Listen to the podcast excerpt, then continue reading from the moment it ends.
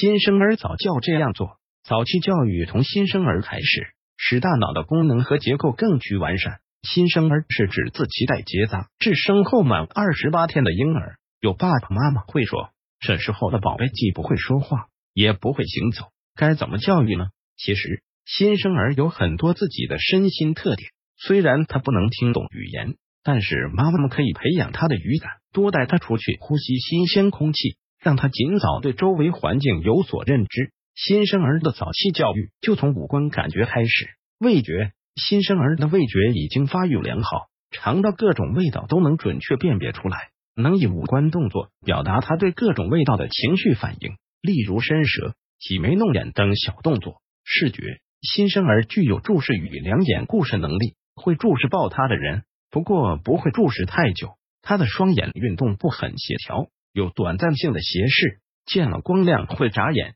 闭眼和皱眉，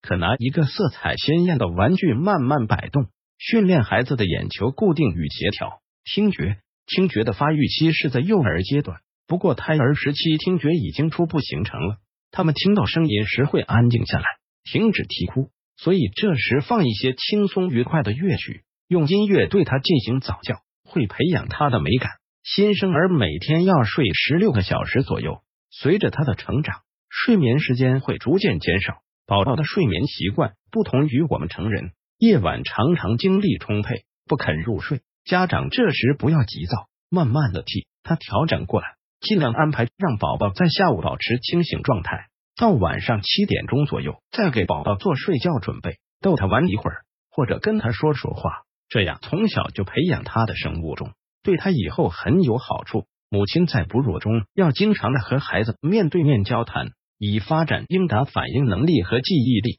总结：婴儿对父母的感应很强烈，他们会潜移默化的接受父母的行为并模仿之。家长要做到以身作则，避免在他思想形成初期做出不好的榜样，要把他当做你最好的朋友，像朋友一样去接受他们的小错误，并且帮助他们改正过来。